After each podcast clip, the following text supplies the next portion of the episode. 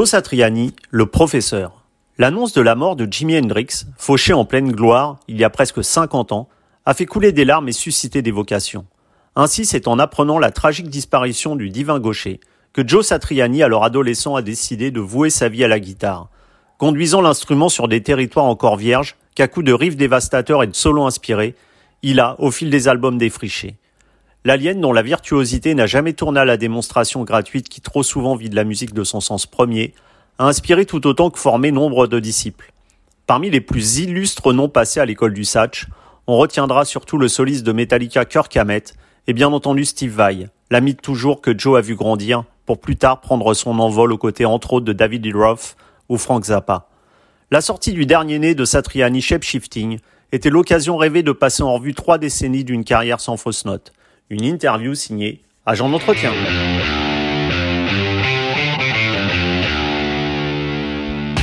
Joe Satriani, hello. Hi, how you doing? Fine. Uh, how, how, did you cope with uh, this uh, weird situation we've been knowing this last month because of uh, the epidemic crisis, knowing that you were supposed to come to France for gigs? Oh, it's a you know it's a terrible situation. Uh, the loss of life and and sickness. It's just really uh, it's really horrible. It, it's uh, so much worse than what it's done for rock and roll that I, I hate to even mm. you know bring up uh, you know my troubles or, or disappointments. Um, but uh, obviously, the effect on all musicians has been pretty devastating. Mm-hmm. Um, we did have a, a, a world tour uh, booked uh, for all of 2020 with my new live band mm-hmm. to take shape shifting uh, all around the world, and uh, everything had to be postponed or outright canceled. Mm.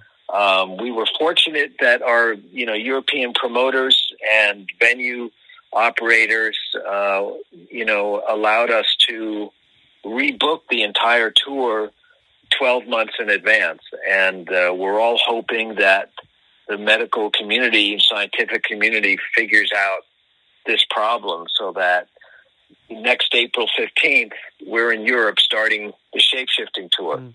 And, and, uh, so, um, and Joe, as, as you were saying, your new album is named Shape Shifting. Do you think that the shape of our world is changing? Yes. Yeah. yes.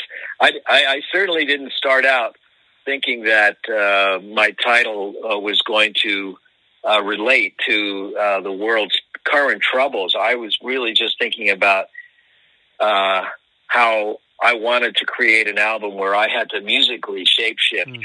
in order to make each song on the album uh, be a unique musical statement. Uh, and uh, but what I'm yeah, what I find is that uh, every day, uh, even here in San Francisco, I've had to adapt and shapeshift, if you if I can use that phrase, you know, mm. uh, to this uh, changing landscape. Uh, it's been, uh, you know, it's it, it's always troubling when you're worried about your your health uh, every day with every interaction with every person, your family and friends and everything. Um, but I'm at home and I'm doing what I usually do when I'm at home, which is I write, I record, I paint, um, and that's what I've been doing uh, every day. Um, I've got a uh, a, a, new uh, instrumental album. Um, I'm staring at my work board right now, and I've got you know 12 songs uh, written, demos recorded. I'm working with my live band um, and my editor Eric Caudieux, um, putting together this album. We don't know when it will be released, but we're we're all working from home. We're staying creative, so, and uh, so, we're kind, we're kind of doing our job. You know, we're musicians, so we're we're just going to keep. So maybe when you'll doing be, our job. So maybe when you'll be coming to France next year, it won't be only for uh, shape shifting, but maybe you'll have two albums. Yeah, I think we may have three because my my crazy idea was uh, to create an instrumental album that was really focused more on the band. Uh, you know, not so much mm. like shapeshifting is really about me and the guitar, but I thought the the the band's uh, instrumental album should really focus on everybody in the band. So there's more, uh, you know, solos from Ray and Brian mm. uh, and Kenny, and, and uh, more work from Eric uh, as our kind of like fifth member. Um, but I also want to do a, a vocal uh, album uh, with Ray singing. Uh, we haven't really, we've all agreed that we're going to do it. We haven't decided what style it is yet, mm. but we figure we'll just keep doing these things that we wouldn't normally be able to do if we were out touring behind an album. Mm. So uh, we're trying to use this time of sheltered in place uh, as um, as an incentive to be more busy and more creative. And I think you that uh, that was Jimi Hendrix's death that made you decide to become a guitar player. Uh, did you all of a sudden realize that guitar was more important than being on a football field? Yes, I, I, you know I, I think music always meant more to me than that uh, than football. I wasn't a very good football player, so it was fun but uh, it, it's interesting when you when you get to be uh, that age 14 15 um, people you know your friends who are going to wind up being six foot five mm. and 250 pounds they start to look like it and the rest of us don't so that's a good time to sit on the bench yeah. um, but uh, yes it was i was very moved by that and it was you know the time the, the late 60s was a very turbulent time in, in mm. the U.S. as mm. well as Europe. And, um, and I think that also had uh, a lot to do with it. It had me focused on wanting to um, to change what I saw as the status quo. You know what I mm-hmm. thought grown-ups were doing all wrong, and and part of that was the music and and what the revolution, social revolution that Jimi Hendrix represented. Um, uh, so, but yeah, I loved his guitar playing, and I just couldn't figure out how I would live without him mm. providing new music. So I thought, well, I'm going to have to do it myself, and I didn't know really what that meant, but I just knew that was the decision that had to be made. Okay. And you know when when we we think about we say Joe Satriani, we most of the time think guitar hero, but this term of guitar hero is is that just for you a concept more than? Oh, I, I understand. Yeah, I mean I understand it. Uh, it's uh, music and art are hard to, to uh, report on. Uh, you know, from the from a journalist point of view, they have to you know, distill uh, what is a chaotic lifestyle into something that readers uh, can understand. And so there's there's always a reduction, just like mm. any news report about, let's say, a medical breakthrough or a scientific breakthrough. It's got to be sort of crystallized and put into a couple of paragraphs so that the average person can can understand it. So I understand that when you say guitar hero, that just helps people understand kind of like, well, okay, what is this person all about mm. in general, you know, and then they can start to dig deeper. Um, but yeah, it has nothing to do with my day to day life mm. uh, because, you know, whether you, you know, have an award sitting on your shelf for being a guitar hero or something like that, it doesn't really change whether or not you can play that day or whether you come up with a new song or a new riff. Hmm. Um, it really doesn't. Um, and, and, so it, it's just something that we deal with because we're entertainers, and um, hmm. and that's part of it. You know, uh, people have a choice, and the, the journalists really uh, help us uh, introduce ourselves and our new works to the rest of the world. So hmm. you know, we're kind of all working together. You know, and and music is expressing emotions beyond words uh, are all this range of emotion uh, what you try to transcribe throughout the, the notes of your guitar? you know because sometimes when you want to when you want to express love it's maybe with vocals and with words and uh, it's more difficult to express for example love with uh, just playing the guitar yes uh, it it is um, there are pluses and minuses to, to both sides you know uh, we were talking about this uh, yesterday uh, uh, and, uh, you know, I made a point that um, there was a song that I grew up listening to called Sleepwalk by Santo and Johnny. And uh, it, it, was a number one hit, I think, in 1959, the early 60s. And uh, so it was, you know, instrumental done with lap steel guitars.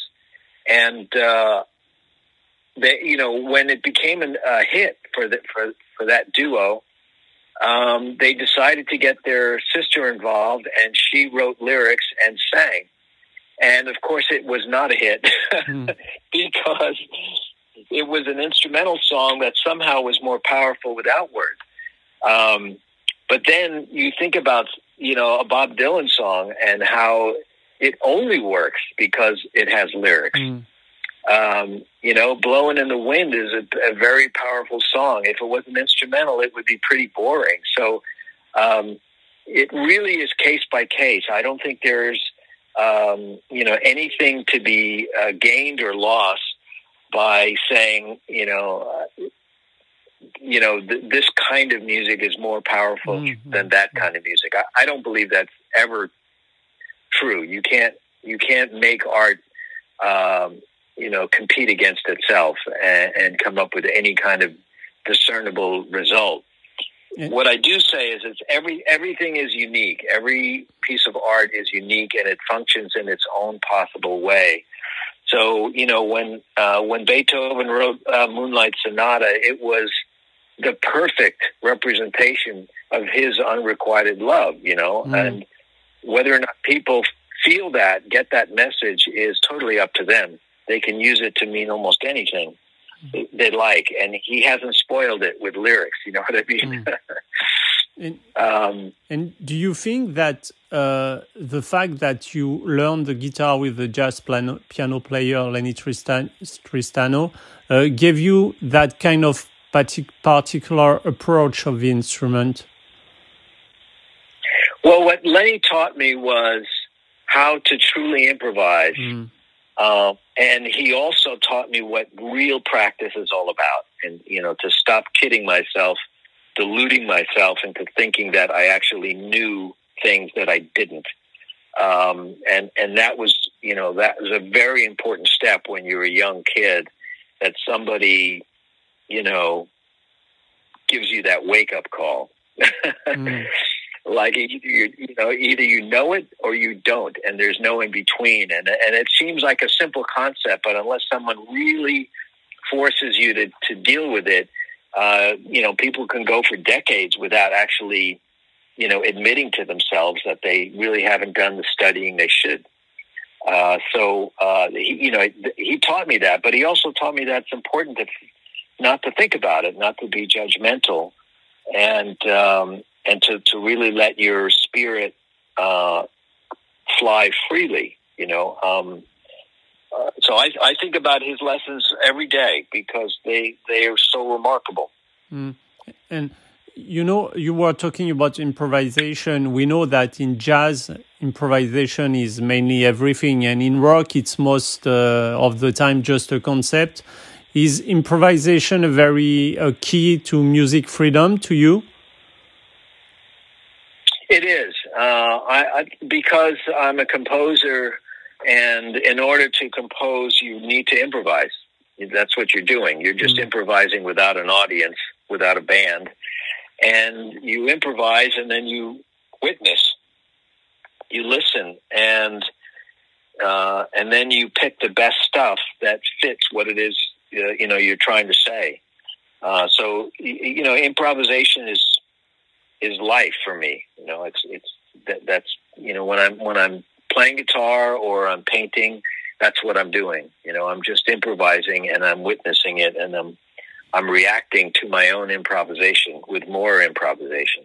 And and this kind of uh, improvisation is is it what you try to taught to, uh, for example, Kirk Hammett when he was your student in guitar playing? Uh, I didn't really need to. Uh, you know, Kirk came to me as uh, what I would say would be a, a really good intermediate player. Mm-hmm. He was already in the band Exodus, so yeah. he he could already play with a band, play in front of audiences. Uh, he knew how to improvise. It was, you know, natural for him to do that. Um, what he was looking was to get to that next step, you know, to to learn things that he couldn't learn. Uh, you know, he wasn't able to learn in school, and, and wasn't able to learn from maybe other friends or teachers. Hmm. Uh, and um, yeah, I, I, you know, I just we just had we wound up uh, having a good relationship because I really understood that. Um, you know, he had a, an enormous amount of talent and drive. He knew what he liked. He had great, you know, opinions about what he thought was cool, and so I didn't have to worry about that. I I knew that I could show him any concept on the guitar, and he he would take it home and make it his own, which is what I always hoped he would do. Mm. And, and, I was just wondering when sometimes you listen, for example, to a Metallica solo, do you sometimes think uh, I would have done this differently, or that's indeed a very inspiring lick? Do you sometimes react uh, to, to that? I, always hear um, uh, when I'm listening, let's say to Kirk, I'm I was just amazed at how this young kid that I saw mm. working really hard. I mean, he was really driven and he really worked hard. And uh, what I, what amazes me so much is that sound that I heard from his fingers when he was a young kid is still there. It's still mm. his personality. He, in other words, he didn't change. He didn't copy somebody else. Mm. He kind of stayed Kirk, and and that's really amazing. Mm. Um, his guitar sound is really big. You know, when you think about it, you hear those Metallica records. He never has a small guitar sound, and uh, that I noticed that when he was just sitting across from me in the little teaching room. That that was a gift that he had, you know, in his fingers. Um, and uh, and when he brought me the very first Metallica record, and I heard it, I thought, wow, that's like you know how hard that is for your personality to to come through on an album like that. It's it's it's not easy. Let's put it that way. so uh, yeah, I never I never think about you know I would do something different. You know, um, I, I just I, I think that's a silly way of uh, listening to music. Yeah, and after your album Surfing with the Alien, uh, things went quite fast. You became the major artist with a platinum album. You played with Mick Jagger. How would you consider these two years leading to your famous Flying in a Blue Dream album? Well, they were uh, amazing uh, years of transformation for you know the way that um, my life had been going up to that point. Um, you know, I'd been in a band called the Squares yeah. uh, for the first uh, four or five years of the '80s, and uh, the transition to a solo artist uh, was kind of accidental. Um, so that year uh, of '88 was was so wonderfully tumultuous. I mean, eh, things had happened uh, were really amazing, and I never would have thought that you know a record that was so difficult to make because of a teeny budget. Mm. uh, and the fact that I wrote a lot of it while I was on tour with another band, uh, the Greg Kihn Band, uh, in '86, and and then the album itself took about a half a year to make, only because we didn't have money to get back in the studio. So I mean, it was a really long time, almost two years and then the album comes out and, you know, it's a hit and I get invited to play with Mick Jagger and I'm in Rolling Stone magazine. I mean, it was crazy. It was just absolutely crazy. Uh, and it was my, my first trip, uh, you know, being a solo artist and playing in Europe. Uh, and, uh, so many wonderful things, uh, happened. Uh, meeting uh, Gerard Drouot, uh, who, who is still my promoter in France. Mm-hmm. It's such a wonderful uh, turn of events, uh, and um, it, it, you know, it's fascinating. Uh, but it it reminds me of something that I, I tell a lot of people at, at clinics, which is you have to be prepared for good luck, mm. and and because so many people get a break, you know, get presented with a chance to shine and they're just not ready because they didn't do the homework. And uh, I know it seems a little silly to, to be at home practicing really hard, getting ready for your big break. And if nobody calls or knocks on the door, you feel like an idiot. But it's really the only way to be. You just have to prepare for that moment when good luck decides to look your way, and then you got to jump on it. You know what I mean? Mm-hmm. you have to be able to embrace it with as much positive energy as possible because the, very rarely does good luck strike more than once. You know. And, and, you were talking about the squares. A few years ago, you released the best of the early 80s demos of, uh, the, of your band. Was it because you felt disappointed after the split of uh, your band that you decided to, to turn to a solo career? Uh, you know, I think um, that uh, the, the process of um, uh, of doing the Beyond the Supernova uh, documentary with my son was a kind of a watershed moment because it, it kind of got me to open up a lot and, and be a little bit more introspective about my past. And, you know, I, I still work with my friends from that band and um, we always talked about the project about if we were ever going to get those recordings done. So uh, it, it's not like we hadn't thought about it before. It's just that suddenly my attitude changed, and I thought, you know, this band needs um, its day in the sun somehow. And so I just, you know, I I I spoke to John Cuniberti first, who was our producer and sound engineer, and I talked to Jeff Campitelli, who was the drummer in the Squares. Uh, and and I said, you know, if you guys are into it, I really want to try to do it. Let me let me see what uh, the people at Sony Legacy want to do about it. And they they gave me uh, you know a pass. They said go ahead and do it. We won't stand in the way, even though it's not you know part of your contract. You can go ahead and do it. And uh, and so we uh, we were very pleased because we thought we were just going to release it on our own and just sell it to our fans. But uh, when Max over at uh, Idol uh, decided to pick up the album, uh, I was so happy. I, I really love Max for, for doing that for us, and and of course, this the the fact that it took the band 39 years to get a record deal, I thought was pretty funny. Um, so, but uh, I, I was really happy. It was a labor of love, and I just thought it was important that the mm-hmm. record get released. And and when you played with Mick Jagger or even with Deep Purple, didn't you even ever consider joining a band again? Oh yeah, I, you know it's come up now and then, but um, I really enjoy playing my instrumental music uh, for my fans around the world. That is uh, my number one mm-hmm. joy. Um, but it didn't stop me from joining Chickenfoot. Uh, Chickenfoot yeah. has been a mm-hmm. fantastic mm. uh, association, uh, very successful, and it's created great friendships with all of us. So um, yeah, it's not like I haven't done it. you know, uh, two albums, live DVD. Uh, you know, uh, it's it, it's it's still like an ongoing thing. And and and what what about the the G3 tour, which is gonna be 25 years old this year, I think? Are you still dreaming of gathering uh, like uh, Eddie Van Halen and Jimmy Page on stage? That would be great. I think uh, that's a great lineup right there.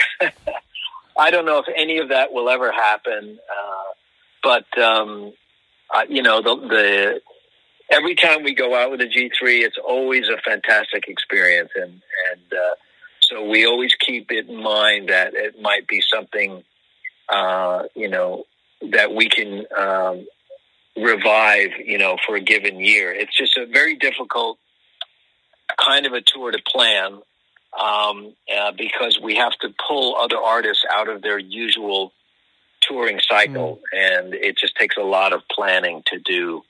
Um, and then, yeah, some players, you know, they just don't like playing with other guitar players. So um, I enjoy it personally. So Okay, so Joe Satriani, thanks a lot. We hope to see you next year uh, in France, as you were supposed to come this year. Unfortunately, uh, it was not possible. So maybe we'll see you not for just uh, one album, Shape Shifting, but for two or three albums on stage next year.